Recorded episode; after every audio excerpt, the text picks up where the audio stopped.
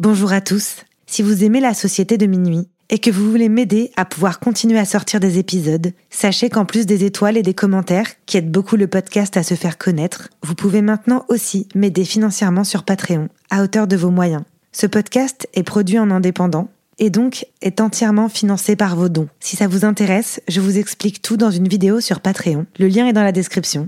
Merci beaucoup et bonne écoute. Millions of people have lost weight with personalized plans from Noom, like Evan, who can't stand salads and still lost 50 pounds. Salads, generally, for most people, are the easy button, right? For me, that wasn't an option. I never really was a salad guy. That's just not who I am. But Noom worked for me. Get your personalized plan today at Noom.com. Real Noom user compensated to provide their story. In four weeks, the typical Noom user can expect to lose one to two pounds per week. Individual results may vary. Here's a cool fact a crocodile can't stick out its tongue. Another cool fact you can get short term health insurance for a month or just under a year in some states. United Healthcare short term insurance plans are designed for people who are between jobs, coming off their parents' plan, or turning a side hustle into a full time gig. Underwritten by Golden Rule Insurance Company, they offer flexible, budget friendly coverage with access to a nationwide network of doctors and hospitals. Get more cool facts about United Healthcare short term plans at uh1.com. Imagine the softest sheets you've ever felt. Now imagine them getting even softer over time. That's what you'll feel with Bowl and Branch's organic cotton sheets. In a recent customer survey, 96% replied that Bowl and Branch sheets get softer with every wash. Start getting your best night's sleep in these sheets that get softer and softer for years to come. Try their sheets with a 30-night guarantee. Plus, get 15% off your first order at bowlandbranch.com. Code BUTTERY. Exclusions apply. See site for details. La sucrerie. Podcast. On nous appelle la société de minuit.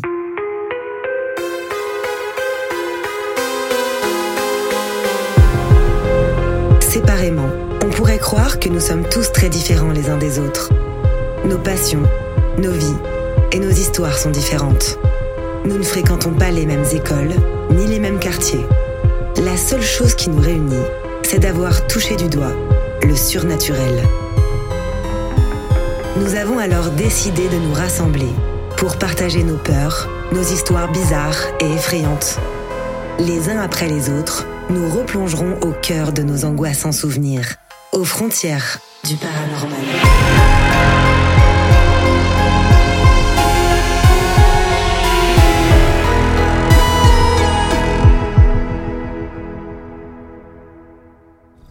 Si vous écoutez cet enregistrement, c'est bien parce que, vous aussi, vous partagez cette fascination pour l'étrange. Vous êtes les bienvenus, mais attention, préparez-vous à sortir de votre zone de confort, car les histoires que vous allez entendre se sont bel et bien produites. À force de vivre des phénomènes étranges dont il n'ose pas parler à sa famille, Julien décide de faire ses propres recherches. Le jour où il se décide enfin à en parler à sa mère Sylvie, c'est la révélation. Tous les deux, ils décident de faire équipe pour percer les secrets du monde invisible qui nous entoure. Mais leur dernière exploration en date nous prouve une fois encore que l'exploration paranormale peut être un terrain dangereux. Cette histoire s'intitule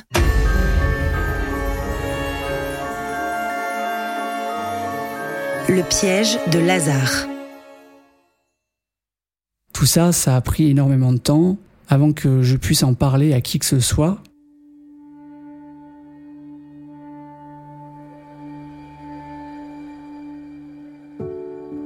Nous sommes au début des années 2000 et je vis une vie très tranquille avec mes parents, mes deux sœurs. Nous habitons dans un village médiéval qui s'appelle Hérisson. Mes parents, au fil du temps, au fil des années, ont décidé d'acheter une maison qui, d'un œil extérieur, au début, ressemblait juste à une écurie. Cette maison se trouve sur le sommet d'un rocher à l'écart du village. En dessous, il y a une route et une rivière. Cette rivière s'appelle l'Omance. Plus les années passent, plus la maison est construite à la façon dont mon père a toujours rêvé. Il y avait un style particulier, ancien, avec un escalier en chêne massif. Dans la cuisine, tout en pierre apparente, il y avait deux cavités. Une toute petite cavité à gauche et une grande cavité juste à côté sur la droite. La maison a trois cavités en tout. Je vous ai parlé d'un escalier en chaîne massif, car juste au-dessus, ça mène à ma chambre qui se situe au-dessus du salon. Chaque nuit, quand j'allais me coucher, j'entendais précisément à 3h15 du matin quelque chose qui se déplaçait dans l'escalier.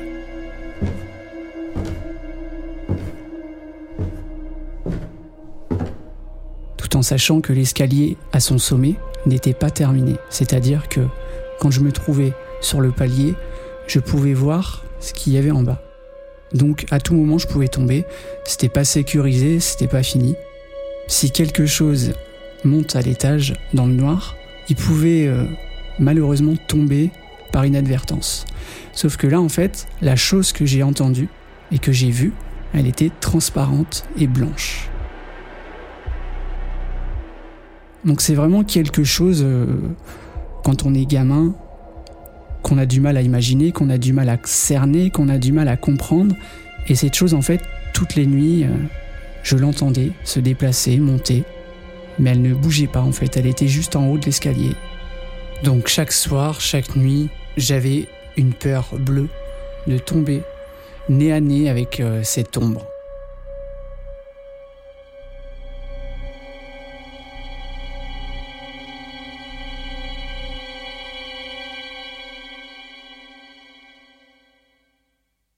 J'en ai jamais parlé à qui que ce soit. C'est quelque chose que mon cerveau a, mis de côté. Je l'avais pourtant en tête, hein. c'était quelque chose qui était présent dans mon esprit, mais au fur et à mesure du temps, j'ai appris à vivre avec. Les années passent, mes parents euh, finissent par divorcer. Ma maman, qui s'appelle Sylvie, prend la garde et je, débarque dans un appartement euh, pas très loin, à Molusson, à 30 km, et les choses continuent. Et je me pose de plus en plus de questions. Pourquoi ça arrive à moi? Pourquoi ça n'arrive pas à mes sœurs? Et à ce moment-là, du coup, j'en parlais pas du tout à ma mère parce qu'elle était occupée à, travailler. Moi, j'étais dans mes études et voilà. Au fur et à mesure du temps, au fur et à mesure des phénomènes, j'ai commencé à, faire des pièges en fait, euh, des pièges auditifs. C'est-à-dire que quand j'étais seul dans l'appartement, je fermais toutes les portes pour éviter d'avoir une, une, porte entr'ouverte et de, au pire des cas, voir quelque chose euh, dans l'encadrement de la porte. Et donc un soir, euh, je sors euh, dans le couloir pour aller faire je ne sais quoi d'ailleurs, et je vois que toutes les portes de l'appartement sont ouvertes à l'intérieur, sachant que je suis seul, donc les portes ne sont pas censées s'ouvrir toutes seules comme ça. C'est voilà, rationnellement, c'est pas possible. Donc ça commence comme ça. Après J'entendais des bruits de pas, j'entendais des voix, c'était vraiment quelque chose qui tournait en fait autour de moi, je sais pas pourquoi.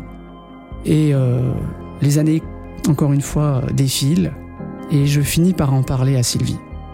Mais là, c'est quelques années plus tard, donc on a changé de région et on se retrouve en Mayenne, euh, tout près de Laval.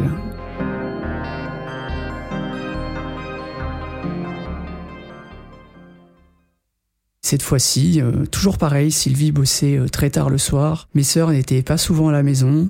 À cette époque-là, j'avais déjà un œil euh, très passionné sur le sujet du paranormal. J'aimais beaucoup en fait, parce que du coup, je vivais déjà des choses depuis, depuis pas mal d'années. Je me retrouve donc en train de visionner des, des vidéos sur, Internet. Et je me souviens que c'était Ghost Adventure, J'étais déjà en fait dans le mood de, comprendre les choses et, d'essayer d'avoir des réponses, même si on sait tous que Ghost Adventure c'est un, c'est un à l'américaine, mais euh, ça pouvait quand même apporter certaines réponses sur certaines choses. Et soudainement, donc, euh, j'entends quelque chose qui bouge au niveau du placard qui était incrusté dans le mur. Donc je me souviens à ce moment-là que dans le placard, il y avait juste des cintres qui étaient vides, et j'entends un brouhaha euh, assez impressionnant de quelque chose qui tape, qui se balance dans le, dans le fameux placard.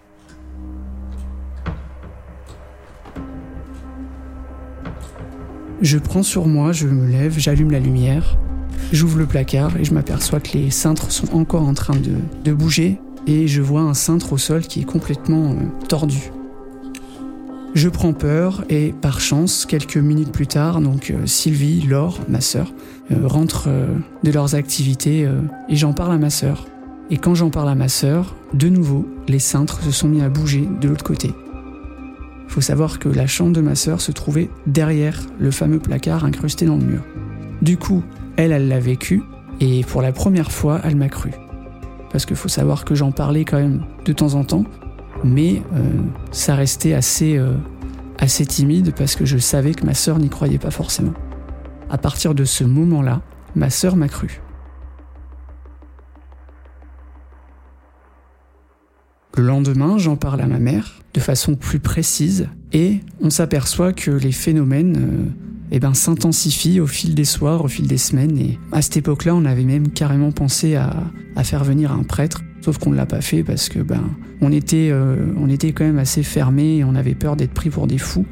Et au fur et à mesure du temps, donc ma vie, euh, ma vie commence à prendre tout un sens. Je décide de quitter Laval pour, pour partir vivre près de chez mon père. À partir de là, je vivais seul dans un studio et euh, j'ai vécu encore une fois pas mal de phénomènes, euh, bruit de pas, euh, des objets qui se déplaçaient alors que bah, un objet, on sait tous que c'est pas censé bouger tout seul. Et un soir, je j'entends frapper à ma porte. C'était le voisin d'en face qui me demandait si j'avais pas du sel et du poivre. J'ai remarqué qu'il était en train de regarder derrière moi d'une façon particulière et euh, c'était pas forcément pour épier euh, comment était fait mon studio, c'était euh, simplement parce que cette personne-là c'était un magnétiseur et il avait vu une forte énergie sur moi et qui tournait autour de moi. Et un soir, il est revenu, il m'a expliqué. Donc je l'ai fait rentrer il a fait des séances de Reiki sur moi. Il a senti au premier abord que c'était quelque chose d'assez puissant que je traînais avec moi depuis des années et je pense sincèrement que ça venait euh, de la maison où on a vécu quand on était, euh, quand on était enfant. C'était quelque chose de très puissant. Pendant la séance de Reiki, j'étais conscient hein, de ce qui se passait. J'ai senti, euh, quand il a posé sa main au-dessus de mon torse, j'ai senti une vibration comme un vortex d'énergie très puissant. Et quand la séance s'est terminée, je lui en ai parlé. Il m'a dit bah, C'est fou parce que généralement, les gens sur qui je fais des soins ils ne sentent absolument pas euh, ce faisceau, ce canal d'énergie en fait qui se fait euh, quand je fais mes soins. Donc c'est encore une fois quelque chose qui m'a poussé à l'époque à continuer dans ma démarche euh, sur l'intrigue en fait que j'avais pour le, paranormal. Et donc de fil en aiguille, j'ai commencé à, m'intéresser de plus en plus à ça. J'ai fait mes premières explorations dans le sud. À l'époque, c'était le sanatorium héliomarin qui était en bord de mer mes premières explorations, je les faisais de nuit, quelque chose d'insensé à l'époque, hein, parce que j'avais pas le matos que j'ai aujourd'hui. Premières expériences, premières explorations, premiers pas, et il se passait déjà des choses euh, assez folles autour de moi. Donc c'est quelque chose qui, au final, était ancré euh, dans mon esprit, dans la façon dont, je peux me comporter euh, dans la vie de tous les jours. Je pense qu'on est avec ce genre de choses et que quand on est ouvert à ça, quand on a peut-être quelque part du magnétisme assez puissant, ben on, a une porte qui est grande ouverte face à ce qui se trouve autour. Ça a commencé comme ça, tout doucement. Ensuite, mon père, malheureusement, a perdu la vie.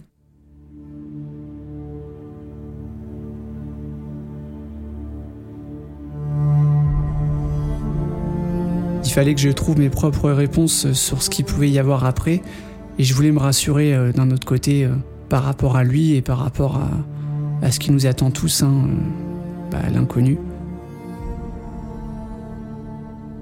Quand mon père est parti, malheureusement, j'ai quitté Montpellier pour rejoindre une nouvelle fois euh, la Mayenne.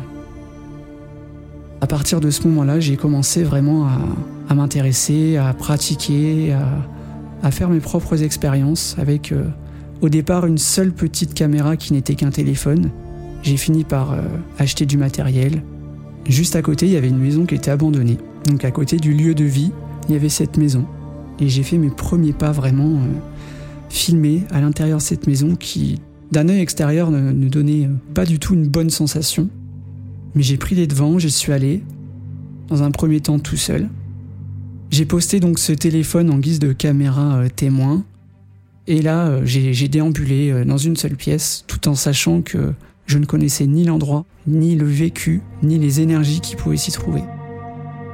au fond de la pièce. Il y avait une porte qui était, euh, qui était fermée, que j'avais fermée moi-même. hein. Et je me souviens en fait euh, que quand j'ai fermé cette porte, la porte, au niveau du sol, elle était complètement en train de frotter sur le sol, donc ça crée un bruit important. J'ai tourné le dos à cette porte en appelant euh, les potentielles présences qui pouvaient euh, y avoir à l'intérieur. Et en fait, quand je me suis retourné, je me suis aperçu que la porte était grande ouverte. La Spirit Box s'est déclenchée sur euh, l'ATD, c'est une fonction qui euh, calcule la température et qui sonne si euh, la température donc redescend ou si la température augmente d'une façon inexpliquée et de quelques degrés. Dans l'un ou dans l'autre, s'il y a un changement brutal de température, cet appareil se déclenche en faisant une sonnerie assez, assez impressionnante dans ce genre de moment.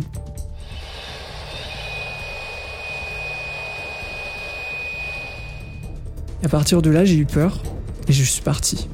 Je rentre chez moi, je raconte ça à ma mère. Le soir même, on y retourne et c'est à partir de là que notre euh, duo complice passionné de paranormal a débuté.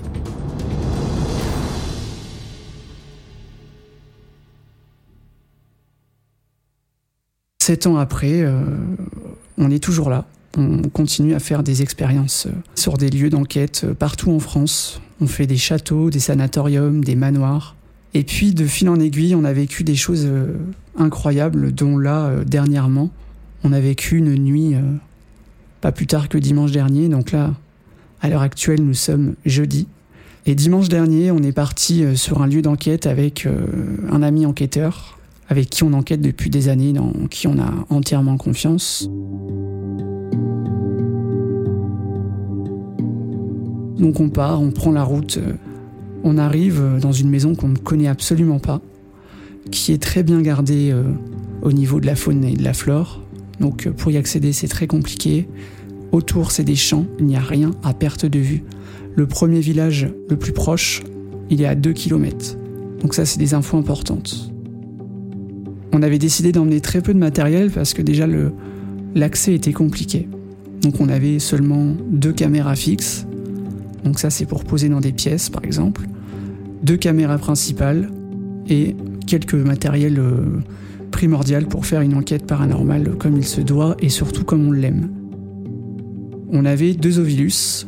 L'Ovilus, c'est un appareil euh, qui a une banque de 2500 mots avec qui potentiellement les entités peuvent se servir pour nous donner des phrases, nous donner des mots suite à nos questions ou tout simplement on peut laisser aussi euh, cet appareil euh, dans une pièce et le laisser euh, faire ce qu'il a à faire. C'est un appareil qui marche avec des ondes électromagnétiques. Donc, il faut faire extrêmement attention. Quand on part en enquête, on n'a pas de téléphone en 4G, on est en mode avion, voire même on les éteint, pour être sûr de ne pas avoir des, éléments euh, parasites extérieurs qui pourraient euh, gêner notre démarche. Et en fait, dès que la nuit est tombée, l'ambiance de ce lieu a complètement changé.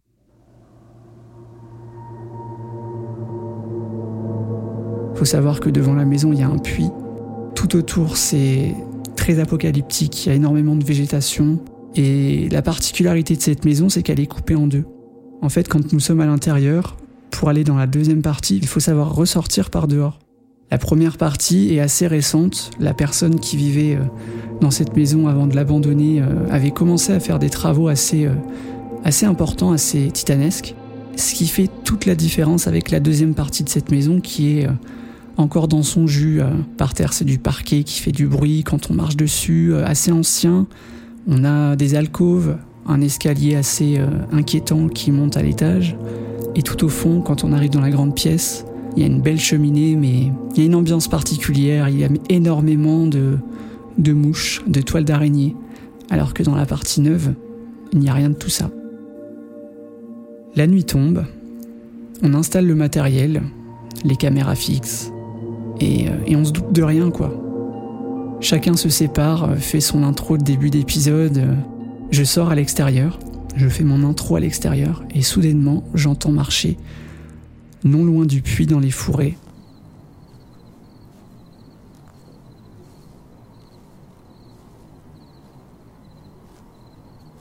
Imaginez-vous que dans les fourrés, il y a trois rangs de feuillage. et j'entends quelque chose marcher derrière ces rangs-là. Sachant qu'au sol, c'est de l'herbe, des feuilles. Donc quand on marche, ça fait du bruit. Au départ, je me suis dit que c'était une bête. Ça pouvait être un chat, un chien, un oiseau, un rongeur, quelque chose dans ce genre-là. Je coupe mon introduction parce que du coup j'entends tout ça.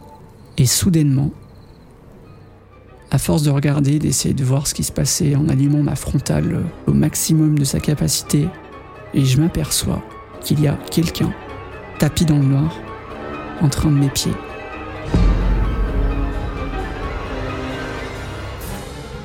Je reste stoïque le temps que mon cerveau comprenne ce qui est en train de se passer.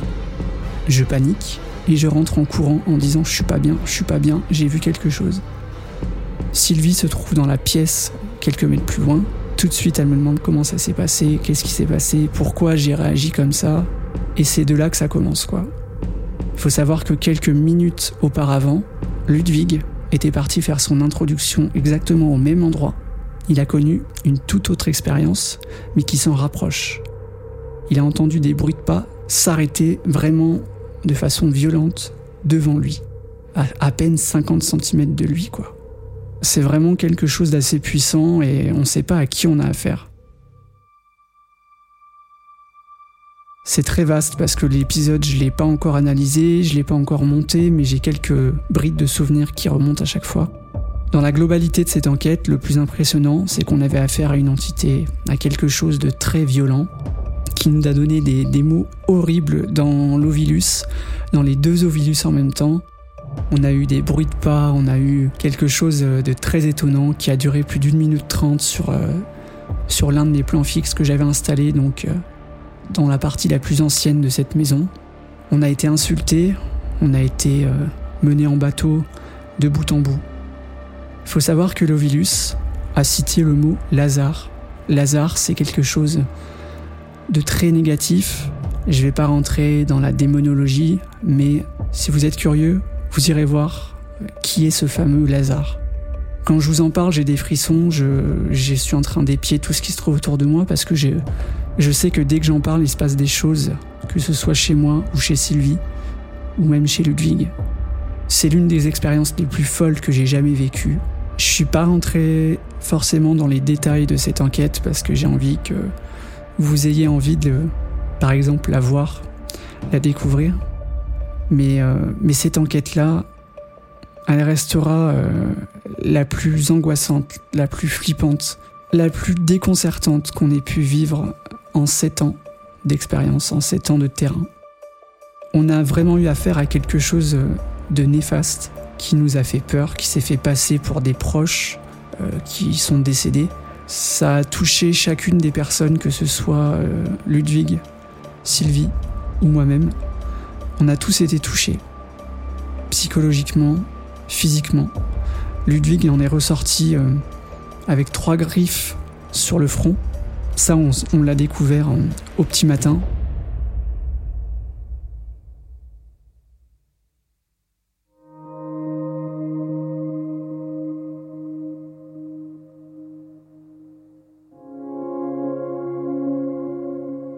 Quand on fait le récapitulatif de tout ce qu'on a vécu ce soir-là, quand on a un œil reposé sur tout ça, en visionnant les rushs quelques jours plus tard, on s'aperçoit que cet épisode euh, a été très dangereux pour nous.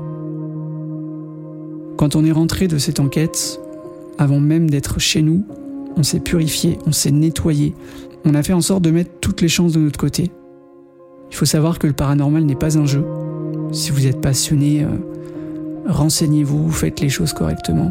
C'est pas une science exacte. La recherche paranormale, on peut pas dire que nous sommes des, des scientifiques.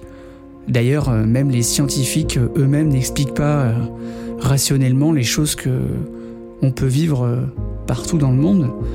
Les plus gros phénomènes connus ne sont pas expliqués généralement. C'est un sujet assez compliqué, hein, assez complexe parce que il y a beaucoup de, de fake, il y a beaucoup de mise en scène, il y a beaucoup de gens qui en profitent.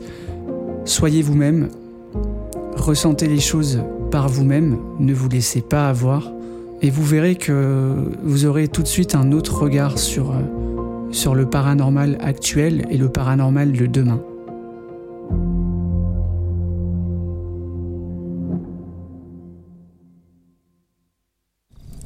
L'histoire de Julien est maintenant terminée.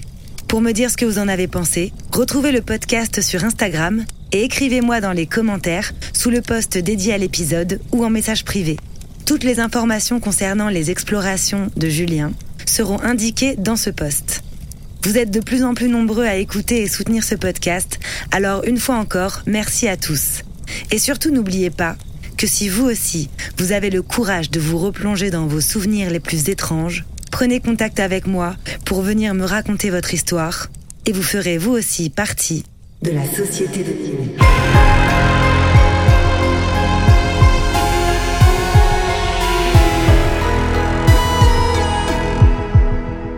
Ce podcast a été imaginé, réalisé et monté par votre hôte, Tatiana Benamou. Il est produit par La Sucrerie, mixé par Dimitri Benamou, et la musique du générique a été composée par Jérémy Marlon. Imagine the softest sheets you've ever felt. Now imagine them getting even softer over time. That's what you'll feel with Bowl and Branch's organic cotton sheets. In a recent customer survey, 96% replied that Bowl and Branch sheets get softer with every wash. Start getting your best night's sleep in these sheets that get softer and softer for years to come. Try their sheets with a 30-night guarantee. Plus, get 15% off your first order at bowlandbranch.com. Code BUTTERY. Exclusions apply. See site for details. Hi, I'm Daniel, founder of Pretty Litter. Cats and cat owners deserve better than any old-fashioned litter. That's why I teamed up with scientists and veterinarians to create Pretty Litter. Its innovative crystal formula has superior odor control and weighs up to 80% less than clay litter. Pretty Litter even monitors health by changing colors to help detect early signs of potential illness. It's the world's smartest kitty litter. Go to prettylitter.com and use code ACAST for 20% off your first order and a free cat toy. Terms and conditions apply. See site for details. Hey, it's Paige DeSorbo from Giggly Squad. High quality fashion without the price tag? Say hello to Quince. I'm snagging high end essentials like cozy cashmere sweaters, sleek leather jackets, fine jewelry, and so much more. With Quince being 50 to 80% less than similar brands. And they partner with factories that prioritize safe, ethical, and responsible manufacturing. I love that. Luxury quality within reach. Go to quince.com slash style to get free shipping and 365 day returns on your next order. Quince.com slash style. Ce podcast est produit en indépendant et donc est entièrement financé par vos dons. Si vous aimez ce podcast et que vous avez envie de le soutenir pour qu'il puisse continuer à exister, vous pouvez maintenant le faire sur Patreon à hauteur de vos moyens. Le lien est dans la description. Merci à tous.